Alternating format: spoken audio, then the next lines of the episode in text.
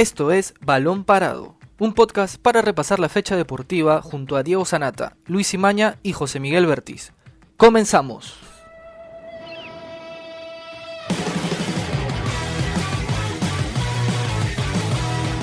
Hola amigos, bienvenidos a una nueva edición de Balón Parado desde casa. Mi nombre es Luis Imaña. Mi nombre es Jerry Bautista. Y yo, Diego Sanata, y hoy día vamos a hablar de la selección peruana, pero en particular sobre dos casos. Uno es el de Santiago Ormeño y otro es el de Gianluca Lapadula, dos futbolistas que vienen de anotar en sus respectivos clubes el último fin de semana, uno en México, otro en Italia. Y el tema que le planteamos a ustedes el día de hoy es que sí, tanto Lapadula como Ormeño serían buenas opciones para la selección en un futuro cercano, teniendo en cuenta que de momento Ormeño es el que tiene DNI y la Padula al parecer habría cambiado su posición inicial y ya está dando pistas, indicios de que le gustaría vestir la camiseta blanquirroja. Además, vamos a hablar de Alianza Lima porque este miércoles juega en la Copa Libertadores la última fecha de su grupo y también está ahí pendiente el tema de la Copa Sudamericana, si es que logra clasificarse o no. Hoy estoy con Lucho, con Jerry, ¿cómo están muchachos? Vamos a empezar de lleno con el programa y a ver, les planteo esta interrogante que la dije al inicio, si es que tanto La Padula como Ormeño podrían ser buenas opciones para Gareca en un futuro cercano, teniendo en cuenta que no tendremos a Guerrero hasta marzo, Farfán no está 100% físicamente, por ahí está Aldair Rodríguez que ya viene de jugar, pero de ahí como no nos sobra, ¿no? No nos sobra delanteros centros y ellos dos de alguna manera están pidiendo a gritos mayor atención. Lucho, ¿tú cómo lo ves en particular este tema? Eh, ¿Cómo estás, Diego? ¿Cómo estás, Jerry? Un saludo para todos. Bueno, para empezar, este fin de semana es un, fin de semana bueno para los jugadores peruanos y también para los que tienen raíces peruanas. En este caso, como tú decías, la Padula, que viene de marcar en la derrota que sufrió ante la Roma, un penal en la que el, arquero atajó el penal, pero, pero aún así la Padula aprovechó el rebote para poder eh, no, en ese, en ese caso para poder marcar la igualdad momentánea, el 2 a 2. y, en el, caso de Ormeño, anotó también la derrota de Puebla ante Monterrey, pero aún así yo creo que es un, buen resultado, o bueno, un buen registro goleador de Ormeño en el presente apertura de la Liga MX, ya que lleva 5 goles en 10 partidos. Ahora, tú mismo decías, eh, la Padula en cuestiones de trámite para, la, para sacar su nacionalidad no, no, no se podría hacer en, en, estos, para estos partidos contra Chile y Argentina, ya que la, brecha de tiempo es muy corta. En el caso de Ormeño sí se puede, tiene DNI peruano, entonces sería mucho más simple poder tramitar su nacionalidad y que sea convocado para los encuentros de las eliminatorias, sobre todo en el caso de que no hay muchas variantes en la delantera. Bueno, Guerrero está lesionado, Farfán está entre algodones, está tratando de cuidar a la foquita para que llegue de la mejor manera posible para, el partido contra Chile y Argentina. Ahora, Ahora tú me, claro, ¿cómo lo ves futbolísticamente? O sea, ¿se acoplarían al, sistema? ¿Crees que sí? ¿O por ahí alguno tiene más ventaja que el otro por sus características de juego? Bueno, en el caso de los delanteros, la mejor forma de indicar si, pueden aportar o no es en goles. Y los dos están metiendo goles. La Padula es su segundo gol consecutivo. Lleva dos goles en cuatro jornadas en la liga italiana, que es una de las ligas más competitivas del mundo. Entonces yo lo veo bien. Yo creo que sí pueden aportar.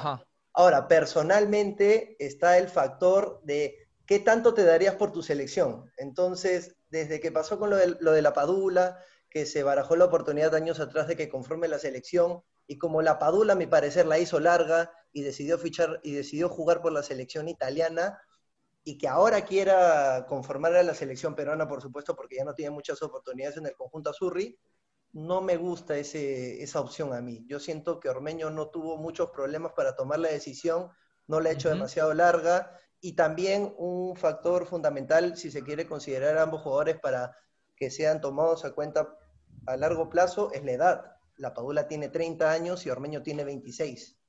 Ajá. Jerry, ¿tú cómo ves ese tema? Justo quería mencionar ese, esos detalles de que ustedes decían, ¿no? Que la selección peruana carece de atacantes. Eh en la zona ofensiva tenemos a Pablo Guerrero que está lesionado, que es, que es como que el nueve insustituible en, la selección peruana. Y no hemos encontrado hasta no hemos encontrado una posibilidad de cambio para ese, para ese puesto.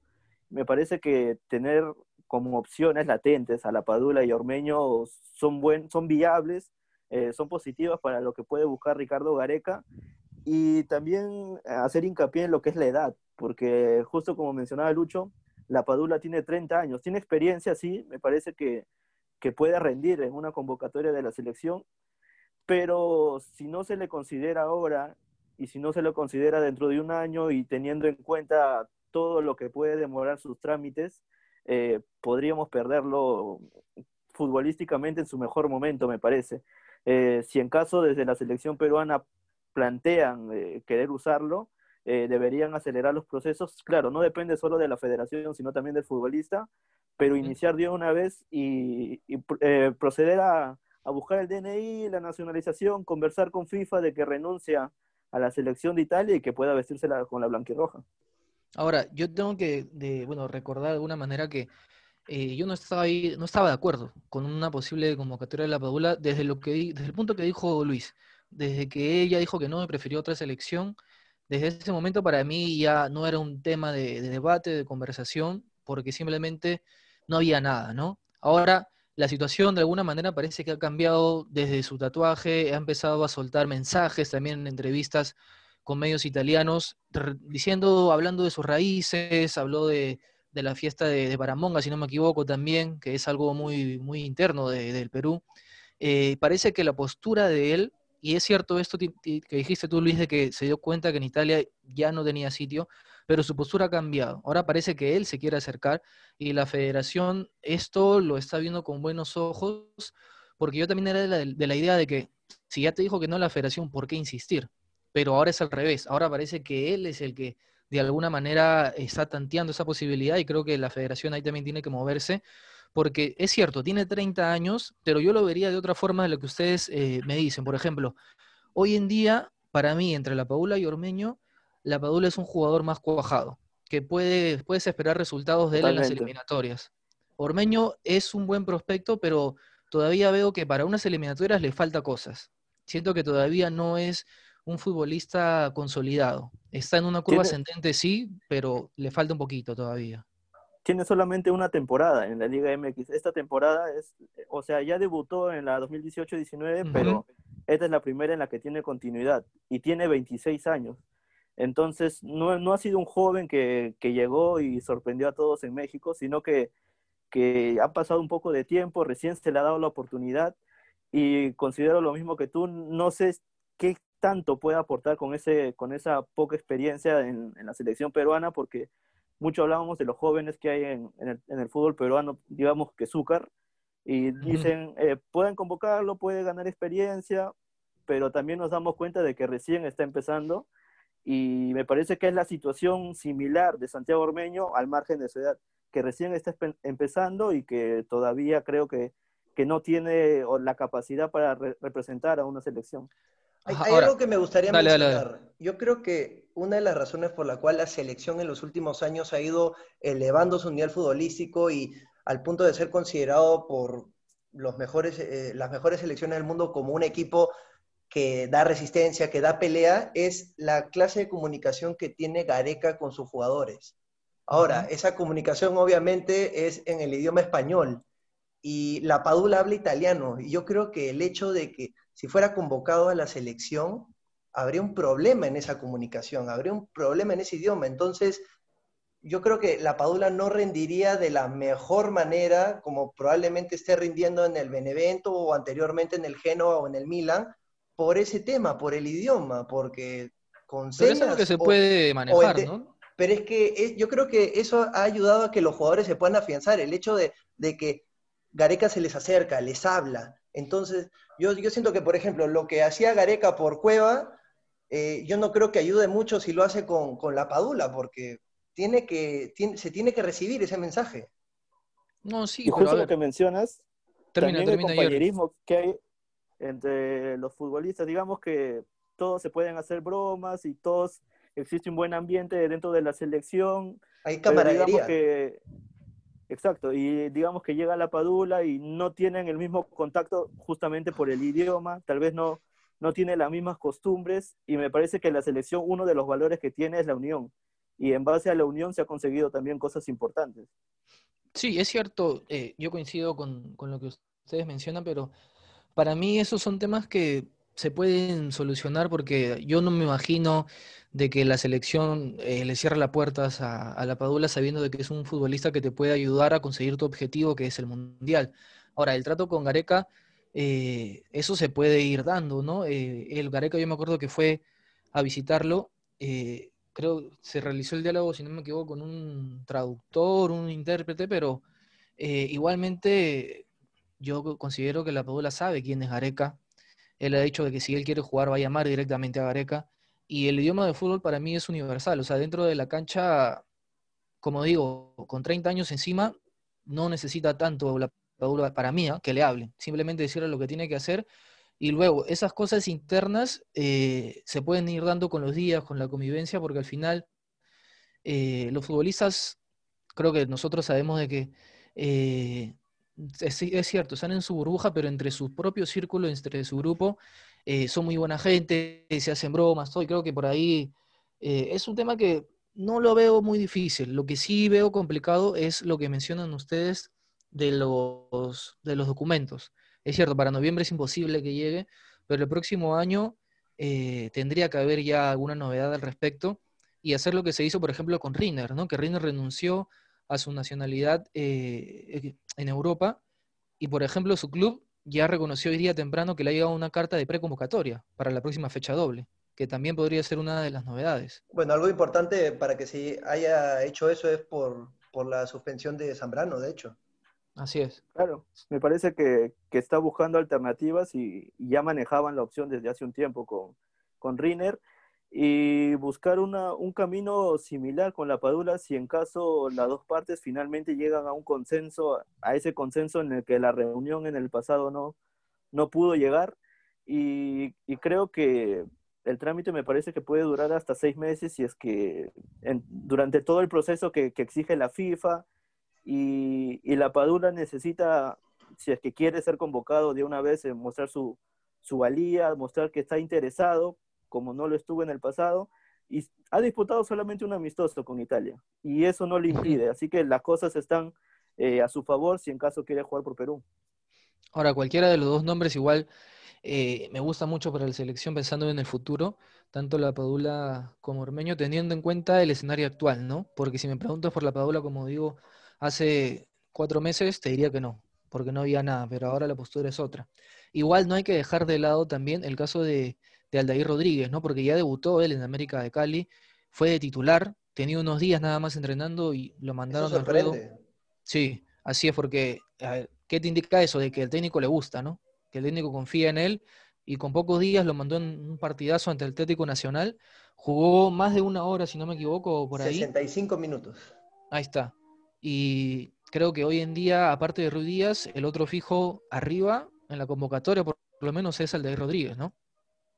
Sí, me parece que es de las características parecidas a, a Pablo Guerrero y, ayer demostró armar un buen, un buen tridente ahí en, el América de Cali.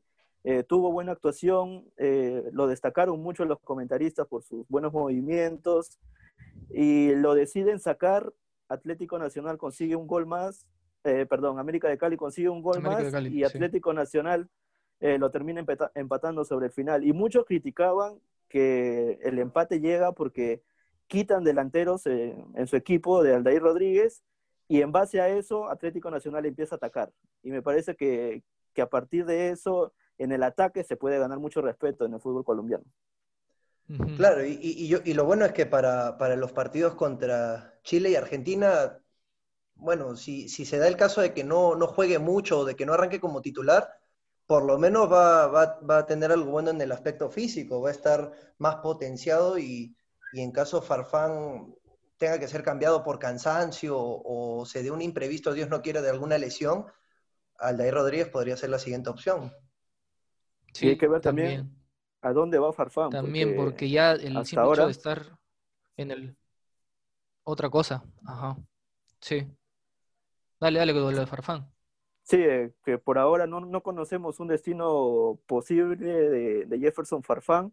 Eh, se, se, tocó el tema de que estaba con dolencias todavía en la rodilla luego de, de las eliminatorias y hay que ver qué equipo podría contratarlo y también ¿qué equipo apuesta por él teniendo en cuenta su edad y, este, y estos detalles de que ha caído en muchas lesiones en los últimos años? Yo creo que quería ver en el MLS. Es un equipo que lo puede mantener con la experiencia que tiene, no, no, puede aprender más a nivel técnico. Eh, ha estado en, en, Alemania, ha estado en Rusia, yo creo que ha visto todo y lo que necesita es simplemente estar en un buen nivel físico, estar en forma y en Estados Unidos yo creo que lo puede conseguir.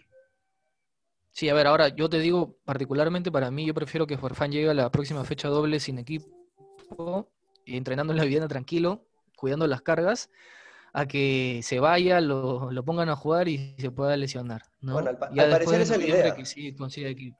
Sí, debería, debería, tiene que ser, creo. Ahora, otro futbolista, porque aparte de los que venimos mencionando, eh, también hay otros que han tenido minutos, inclusive ha hecho gol, es Cristian Benavente, en Bélgica que él regresó a jugar después de varios meses, regresó al gol después de varios meses, y creo que también si se mantiene o logra una regularidad, podría ser una interesante alternativa para Gareca, ¿no? De cara a, las siguientes fechas. Es, un poco resistido Benavente, pero a mi parecer yo creo que sería una buena opción. El hecho de que haya metido un gol en menos de 20 minutos después de, debutar eh, y que haya acabado con una sequía de 18 meses, ya que la última vez había sido en, en diciembre del 2018, me parece, 2019 contra... No, en, abril del 2019 en, en el Pyramids es algo bueno. Un año. Así es, 18 meses. Entonces ese también es una buena alternativa teniendo en cuenta de que Flores todavía no es seguro su convocatoria por el tema de la cuarentena en Washington. Entonces, que Gareca tenga como otra opción a Benavente sería bueno. Tendría unas tres semanas para que pueda agarrar más ritmo futbolístico. Y abajo también, porque hay jugadores como Santa María que han regresado a las canchas, jugó 90 minutos. Flores también eh, está sumando más minutos en la MLS. ¿Quién más? Miguel Trauco también, que eh, arrancó en el segundo tiempo y, dio gratas impresiones, jugó bien, tuvo iniciativa a la hora de atacar. Entonces, yo, yo me siento con ilusión, por lo menos, de cara a estos partidos eliminatorios, ya que hay varios jugadores que están recuperando sus minutos en la cancha, están ganando más rodaje. Y quería tocar el tema de Benavente. Eh, estas dos últimas temporadas que, no le han ido bien. Eh, primero se fue a Egipto, donde sí tuvo continuidad, pero tampoco me parece que haya sido una de sus mejores experiencias. Luego llega a Francia, que, ha sido tal vez uno de los mejores momentos en el que eh, profesionalmente podría haber jugado, pero nuevamente quedó en la banca, no era muy considerado termina siendo o termina lejos de la plantilla porque tras la renovación del fútbol Francia decide cancelar todo y no juega más. Sí, lo paró todo. Y ha sido muchos meses sin actividad de Cristian Benavente, así que va a tener que aprovechar al máximo, volver a su mejor forma. Eh, y creo que esas actuaciones que tenía antes eh, con el Charleroi eh, podría repetirlas nuevamente en Bélgica para ser considerados en la selección peruana. Ajá, coincido, coincido con eso último, Jerry, porque si bien es cierto, Gareca lo probó como titular y no funcionó, igualmente siento que Benavente desde el banco te puede dar algo, ¿no? Te puede aportar algo. Y creo que eso es lo que le está faltando a Perú en ese inicio de eliminatorias, eh, lo que es el banco de suplentes, porque contra Brasil sobre todo se notó que Gareca de alguna manera no tenía muchas alternativas y su primer cambio fue ya al final casi del partido. Entonces es positivo todos estos nombres que hemos dado que estén jugando y esperemos que siga así porque la lista de convocados, si no me equivoco, la da el 30 de octubre, el profesor Gareca para la próxima fecha doble. Ahora ya, para hablar un poquito nada más de lo que es Alianza Lima, porque el tiempo nos está, nos está este, apretando. Eh, ese miércoles juega contra Nacional en Uruguay, 5 y 15 de la tarde por la última fecha de la Copa Libertadores de la fase de grupos. Eh, ¿Qué esperan ustedes de ese partido? Alianza viene mal, recientemente cayó contra Cinciano por 2 a 1, el equipo está de la mitad de tabla para abajo, eh, le falta muchísimo al gol, la última vez se vio a Rubio más de, 10 que de 9. Eh, ¿Qué esperar de ese partido, Luis? No, yo creo que el, encuentro para Alianza es, desalentador. Para empezar, Alianza solo ha ganado cinco veces en todo el año. Es, es una cifra más que preocupante si bien Nacional eh, perdió a su técnico hace una semana, me parece, por la final que perdieron ante Rentistas, quien es eh, Gustavo Munúa y ahora está reemplazado por Jorge Giordano, yo creo que Nacional, por más también de que ya está clasificado octavos, tiene que conseguir o va a luchar por, por quedar eh, primero en su grupo, ya que eso le va a dar un le va a dar acceso a, un rival más fácil en el papel para los octavos de final. Ahorita está en igualdad de puntajes con, con Racing, entonces yo no pienso que, Nacional se vaya a dejar o, vaya a estar tranquilo en el encuentro contra Alianza. Y Alianza tiene la, la lesión de Beto a Silva, la desvinculación con, con Zúñiga, tienes a Patricio Rubio que solo ha marcado dos goles, entonces es difícil ver por dónde Alianza puede sacar un triunfo. Jerry. Creo que inesperadamente, inesperadamente por lo que se vio a inicios de año en cuanto a contrataciones, eh, nos veríamos hablando así de que Alianza Lima, ya estando eliminado de la Libertadores y, con la obligación de ganar por una buena diferencia para meterse en la Sudamericana. Eso también, los goles. Eh, me parece, me parece que va a ser complicado meterse o seguir participando internacionalmente, pero el objetivo de Mario Salas debería ser sacar un buen resultado. Eh, me parece que un empate podría servir. Eh, no, no va a sumar de mucho, pero creo que lavarse la cara anímicamente. Exacto, ayudaría al equipo, porque han ido de tropiezo en tropiezo, ya llevan cuatro partidos sin ganar en la liga local, eh, no le salieron bien las cosas con estudiantes de Mérida cuando el panorama podría haberles favorecido y cerrar creo que de la mejor manera la Libertadores debería ser la posibilidad más latente para Alianza.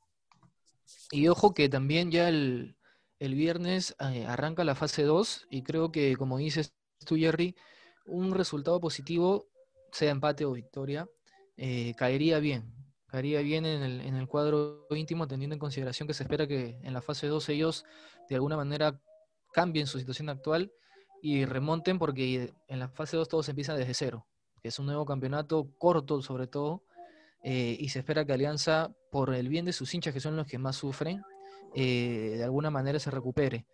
Igualmente vamos a estar pendientes de lo que suceda en ese partido y también con lo que suceda eh, combinacional, que es el otro equipo que juega de visita, el otro equipo peruano, nada más que con Sao Paulo. No sé si alguno tiene el dato, Sao Paulo creo que también ya está eliminado, ¿no? De la Copa. Sí, está eliminado. Eh, si Binacional consigue la hazaña de, ganar en Brasil, podría meterse a, a la Sudamericana, pero el panorama también es muy difícil. Ajá. Sí, e, es complicado. Los, los, los pupilos de Arce también vienen mal en la Liga 1, se han caído notablemente. Eh, y también esperamos que por lo menos compitan, compitan en Brasil, teniendo a un Sao Paulo de alguna manera herido, ¿no? No luchando ya por, por meterse a los octavos de final. Y ya como es costumbre, este miércoles también nosotros vamos a estar con todo el análisis de lo que ocurra. De momento, muchachos, ya nos ha ganado el tiempo, así que vamos cerrando el programa de hoy. Mi nombre es Diego Sanata. Mi nombre es Jerry Bautista. Mi nombre es Luis Imaña y nos vemos en la próxima edición. Hasta aquí llegó Balón Parado, un podcast de la República. Escucha un nuevo episodio todos los lunes, miércoles y viernes. Para más información, visita larepublica.pe slash podcast. También estamos en Spotify, Evox, Google Podcast y Apple Podcast. Suscríbete para no perderte ningún episodio. Sigue escuchando La República Podcast.